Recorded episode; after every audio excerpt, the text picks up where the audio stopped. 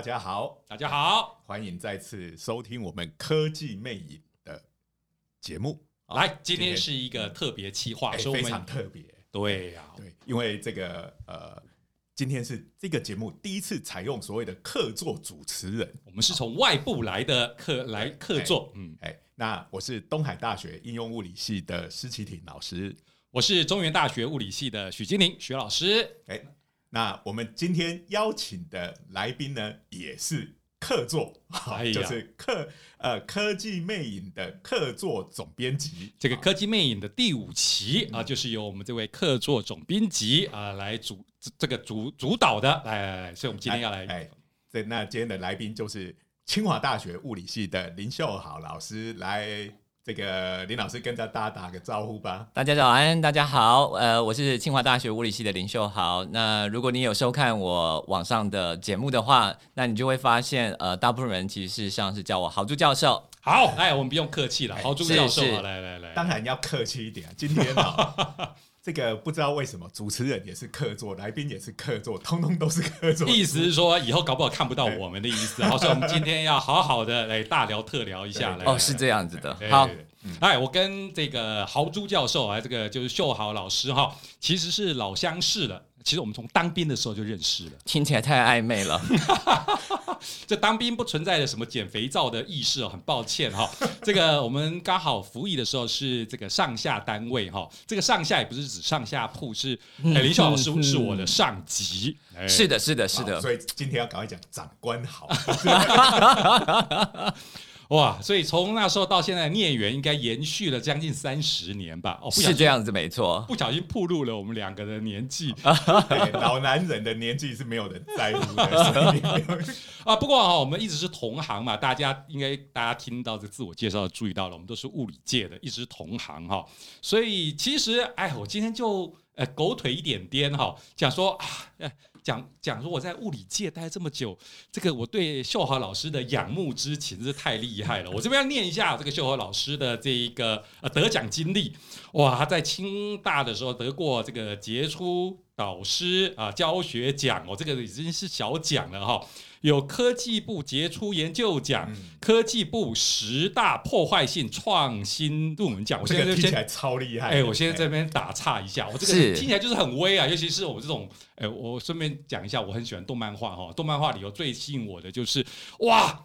破坏 破坏王的概念，所以这个秀豪老师这个破坏创新论文奖，我听起来就是超威的。运气好，运气好。没有，这个破坏的意思其实就是指有一些革新的地方嘛。对对对对，因为我们其实上呢，我觉得我自己也是好奇宝宝啦。嗯、那有些时候，其实你待在同一个领域，那大家其实也都是聪明人，有些人你不不容易做出什么真正破坏性的创新。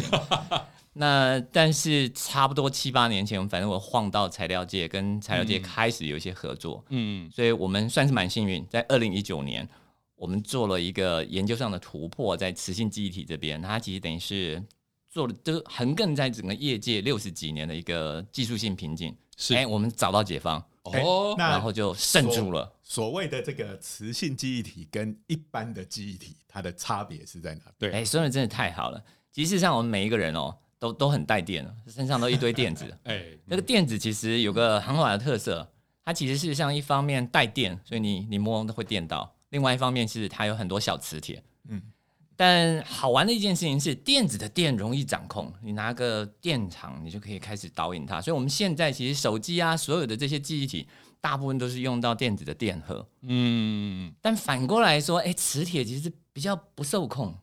你说，哎、欸，我用磁场来控制它，哇，你这个很糟糕的一件事情是，对，磁场是可以控制磁铁，但是磁场本身也不太受控。哦，是不是因为这样子的原因，大家都觉得磁场是个很神秘？哎、欸，搞不好哦，搞不好，哦所，所以大家都拿着罗盘，然后开始来算命，这样说，哎呀，有一种神秘感，这样不好的话，就是你的磁场。对哦，哦我们三个物理学家继续。只要买我这个壶，这个水晶的话，你就可以改变你的改运。哎，对我们三个，我们我们三个物理学家继续这样讲下去，到时候呢啊，就直接被科技部停计划了。没有，就是我们不能赚大钱的原因嘛。这种拿磁场来卖改运的可以赚大钱。抱歉，我们三个物理学家不做这件事情，所以我们都赚不到钱。完全正确。但既然用磁场，其实不太容易去改变这些这是一小个一小个电子的这种，嗯、我们就是专业上来讲叫自旋啊，其实就一堆小磁铁，那有这些小磁铁你就可以记忆，可以做资讯的处理。哎、因为我那时候就在想，那、啊、电子其实它自己也带自旋嘛，嗯，那你干嘛其实要用磁场来控制它们的磁铁呢？嗯，那个是电在流动，就叫电流，嗯，摸到就会电到。哎、欸，可是电，因为它其实事实上也带这个自旋，就是小磁铁。嗯，那它如果流动的话，就叫自旋流啊。哎、欸，这个自旋流一流动之后，哎、欸，就可以产生一个东西叫力矩。嗯嗯，那这个力矩就可以开始来控制这些小磁铁。所以一开始其实是一个非常基本的一个概念哦。哎、欸，结果后来就是开始就是在实验啊，然后克服了一连串的技术性细节之后，发现哎、欸，这个点子可行哎。哇！所以、欸，所以后来我们其实上就用这样的一个自旋流，它可以去改变哦，就是说在专业上来讲，就是说去改变磁性记忆体里面铁质跟反铁质界面的一个排列。嗯，我们的听众朋友会来听我们这个节目，某个程度应该是对科技有兴趣嘛，对不对？所以呢，我们这些听众朋友一定也晓得，我们用磁性来记忆的最常见就是最常见的那个，比如说呃，我们的硬碟嘛。我们硬碟里头就是磁性的，跟那个没的差别。还好你是讲硬碟，我还以为你要讲录音带。抱歉哦，一一讲一讲就是透露了我们年纪。讲录音带那是什么东西？秀涵老师，我再提醒一件事：老男人的年纪是没有人在。好了，所以跟硬碟里头的磁性的概念的不同，要不要秀涵老师也也帮我们解释？是是是是，其实事实上你就会发现一件非常好玩的事情嘛。在我们的电脑里面，你去买的时候都会有规格嘛。一个就是说，哎、嗯，你去看处理器多快，所以你就知道处理器其实上处理资讯应该是很快的。好，另外一边呢，其实上我们去问说，哎，那你今天的硬碟买多少？嗯嗯嗯，哎，这这真的是有点奇怪。其实，像我如果今天问说，哎，你的大脑其实哪一块是负责处理资讯，哪一块是负责呃记忆的？或者说，哎，我们今天其实带一群学生，我们总不会有学生专门是负责处理资讯的，另外一部分学生就是专门把结果记起来，没有嘛？因为大脑其实两个功能都有，但是在材料科学上，其实它很大一个困境就是在于说，我们发现哦，好动的材料，哎，就可以处理资讯，可它都不太容易记东西。那比较稳定可以记东西的材料，哎，那就不太容易去处理资讯。所以这个秀涵老师讲的这个好，好像在我们教育现场上有很多的启发性，对不对？没错，没错，就就是这样，对不对？跟学生的行为，他们擅长的事情有点不太一样。对，所以你现在如果想要有一个材料，哎，它其实事实上一定程度上又够稳定到可以储存记忆，但是又有一定的活力到可以处理的话，哎，你觉得真的要想想看。那目前其实想到一个办法，就是说，哎。我们其实事实上可以用自旋流，就是那个电子的流，哎、嗯，如果它因为也带自旋流动之后产生自旋流之后，哎，就可以翻动这些东西。嗯，所以这个的话，其实我想是几乎是在业界大家都非常非常看好这个大的方向。嗯，就是我们的这个记忆体下一个世代其实就是磁性记忆体。哎，所以它的它是不是等于是同时具有我们现在的记忆体以及硬碟的长处？没错，就是它可以。很快的读写，但是他又可以记得住，不会一下子就不见。没错，所以以后我们就等于我们现在大部分是买什么？哎，六十四 G 的记忆体加上四 T 的硬碟，比如说是，是，那以后就是我四 T，它同时既是记忆体也是硬碟。对，哦，那这个电脑就会变得超微的。你看，这个就是我们有那种专业的物理学家来当主持人的时候，这个来宾有些时候就要稍微克制一下，不然一下子就嗨起来了。哇，三个物理学家就开始聊到天上去了。立刻讲的变成听众大家都听不懂。没错，听众立刻就开始关机。我这边要讲一个听众朋友一定会关心的，就是哎，这个东西既然是破坏性创新，然后刚才三个物理学家讲的这么开心，那到底什么时候会实用化，可以赚大钱？说的真好。这个目前其实事实上已经有一部分的产值。这个目前的话，全世界呃，在这个技术上面领先的公司，一家是大家都很熟悉，TSMC 就是台积电，嗯嗯，那另外一家的话是三星。那所以两家公司其实事实上也都投入了相当大的资源在这个上面。那在去年的时候，像这样的一个磁性记忆体，初步的一些产品其实已经慢慢出来了。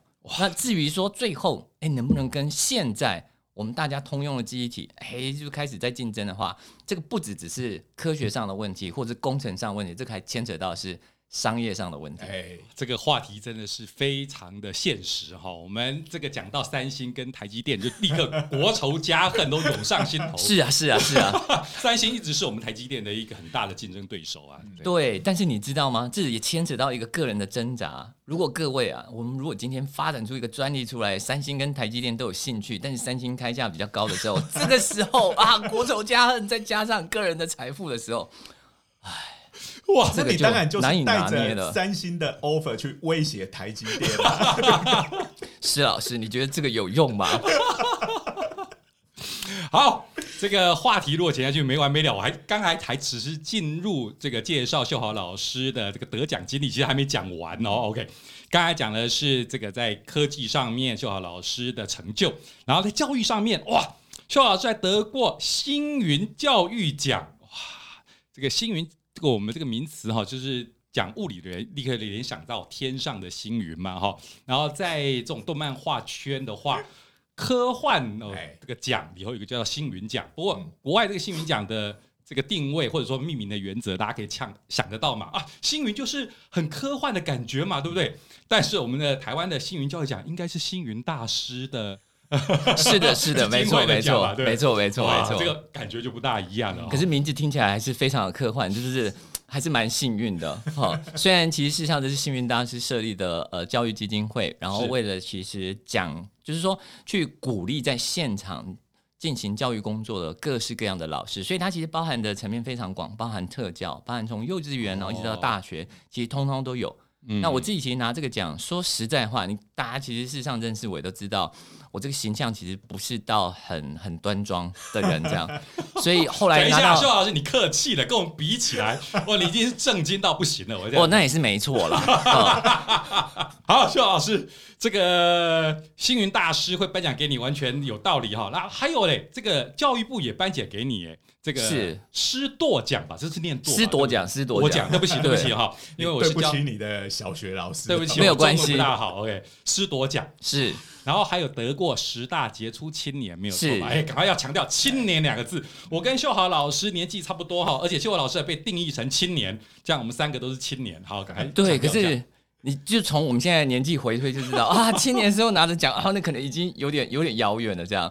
哦，开玩笑，开玩笑。不过那个时候也是因为刚回来，然后可能跟美国的一些研究团队合作，那可能在研究上面其实有一个相当大的一个突破。嗯，那所以那时候哎，刚好就很幸运的就哎被选进去十大杰出青年入围的名单。那后来一路过关斩将，所以后来其实就拿到这十大杰出青年。哇，所以。秀豪老师不只是在研究上面哈，还有这个教育上面哈，都其实留下了很多哦，这个令人钦佩的功绩哈。然后我这边哎，我觉得来上节目太棒了。我平常如果跟施老师啊，或者是跟我们 Zero 老师在一起的话，绝对不会得到这样子的称赞。对不起，我上来一定要狗腿一点点，对不对？平常一定都是互相吐吐槽嘛。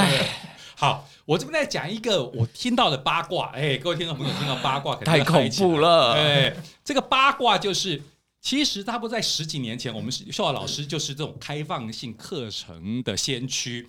其实秀豪老师这个，哎，你可以看到网络上还流传的豪语录。刚才秀老师不讲说他的绰号叫豪猪吗？豪猪教授，这个其实学生都很喜欢你嘛，然后都都是昵称一样，哎，有一个豪猪教授写的豪语录、豪猪语录在网络上流传。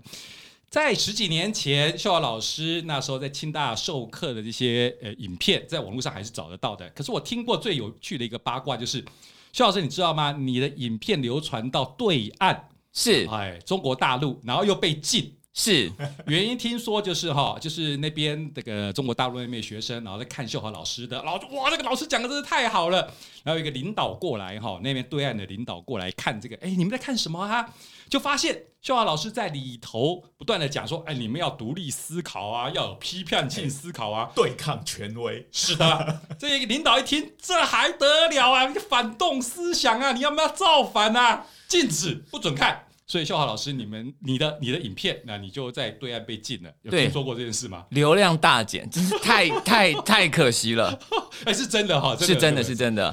那我想，其实主要是在于可能在上课的时候了，鼓励学生其实自己要有 critical thinking 嘛。所以其实事实上，当然其实要批判的能力，这个不要盲目的去相信权威跟所有东西，就一不小心这些片段被放出来，这老师有反动的思想，开什么玩笑？好，流量就没了，真是太惨了。亏了，亏了，亏了。不过我觉得这是对的哈。我们做物理其实刚才讲到了嘛，破坏性创新嘛。其实我们物理学家最爱做的就是革命，就要革前一个世代的命，这样科学才有突破。没错，没错。所以这个笑老师在教学上面一定也要注意这个面向。那我自己，哎，现在留到教育，我其实我是特别有感的，因为我们每天都得接触学生。是是。那肖老师其实前几年哈，特别让我觉得，哎。这个想要来讨教的一件事情，就是肖老师在普通物理下面，各位听众朋友，如果是科技背景的，应该知道我们这种所谓的理组啊，就是这种科技背景的，在求学的过程中，通常无论你是理学院或工学院，或者是电子学院，通常大一要接受的一个大挑战就是普通物理。对，那普通物理啊，教了这么多年，那课本都是固定的，是。传统上就是那本 Holiday，施老师应该记得，我们大学的时候那个 Holiday 哈，厚的像电话簿一样，那大家都会戏称读了 Holiday，Holiday 是作者的名字，读了 Holiday 以后就没有 Holiday，就没有假期了哈。答对了，然后我们就想一想说，我们物理系的跟别人干架是最最占便宜的，我们拿我们的书特别大，对，拿出书来可以这个当凶器了。好，所以我们物理。教了这么久，普通物理的课本通常都已经非常成型了，是延续非常久了。可是秀华老师那时候造成一个革命，他就说这个普通物理你可以从十个问题出发，然后做一个崭新的这种教学方式。所以我那时候就一直很想请教，今天终于等到机会来请教了。然后肖老师，你还说后来还在物理双月刊写了一篇文章，讲说，哎，你最后的反省，而又讲了。这个好像孙悟空跳不出如来佛的掌心，你对于这个诗的问题最后的解答，好像又回归我们以前普通物理要教学的那个范畴。这边哎，忍不住想借由今天的机会来聊一下。我觉得我们 Zero 老师实在了解的太透彻了，实在是太恐怖了。今天来上这个节目，哎，我要做功课啊！我不做点功课，我怎么敢坐在这里？老师发现有被跟踪狂盯上的，我就是 Stalker。抱歉，我就是一个。其实当初起心动念为什么会是这样？就就跟刚才 Zero 老师讲的，就是说我们其实上在教那种普通物理，你如果去看一下我们大一的课本，哇，真的都是显然我们教的学生都是天才啊。那个、那个、那普通物理课本都是一千五百多页，一千七百多页，没错。但是呢，我们教着教着，到了大三之后，如果你再把量物课本拿出来的话，哎，通常就只有两百多页，而且事实上还是版面比较小的。所以如果你去换看一下，就实质上印刷出来的内容，哎，难道是我们大学教授就是把那个小朋友从大一一直教教到大三，就越教越笨吗？课本越来越薄，真的是。所以我就问了一个不该问的问题，我就问说，我们真的需要？教这么多东西吗？嗯，还是那个只是老师基于道德感，就是我都教你了，你以后出去之后如果不会的话，不要赖我这样。所以那时候其实我就想了一个办法，我就想说有没有可能我自己先把市面上包含 Holiday 这样的普物课本，哎，全部都看完，我消化完之后，我就提十个最重要的问题。嗯，那跟这个问题有交有关的，我就教。跟这个问题没关的，哎，你们自己回家看。不重要。对，哇，那这个其实当然是不能说不重要啦，很大很大很大的挑战。它就不是所有的人都一定得去学。对对对对对对对，所以就是基于这样的一个念头，然后就开始去经营。那因为其实这个等于是完全重新改写整个课程，所以真的是花了蛮多蛮多的力气。听众朋友这时候应该要好奇的，这个十个问题，简单来讲就是大哉问一样的概念嘛。是，所以举例一下，举例一下，觉得特别。真是太棒了！比如说第一个问题呢，我们该问什么？我就认真的问我自己：所有学科学，为什么我们科学家会这么好奇？所以第一个问题就是 What is time？哇，就时间是什么？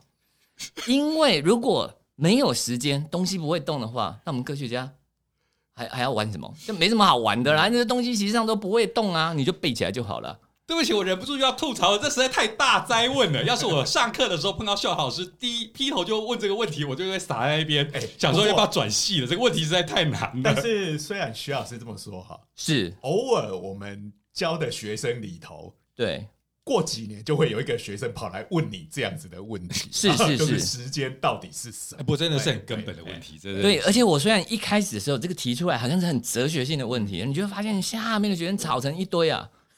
然后后来我就是慢慢的骗他们，然后骗他们骗到最后，其实上主要是要跟他们讲说时间到底是怎么量出来的。事实上是有一些东西，比如说单摆这边晃啊晃的，嗯、我们觉得单摆应该不会骗我们，是我们的好朋友，所以呢，我们就拿单摆摆几次来当时间的单位。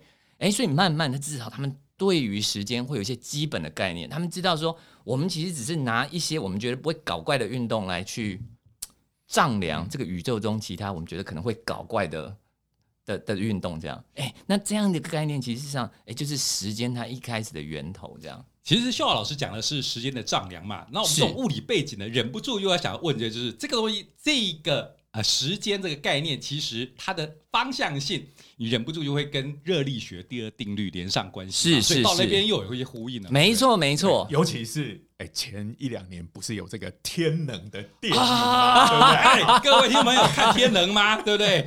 天能里头就是忍不住卖弄了一下这一个热力学第二定律，没错没错，大家讲好。这个以后你要看电影，尤其是这种科幻片的时候，哎，物理要先读好，不然电影看不懂哎。对呀、啊，这下就很悲剧了。大家来读物理吧。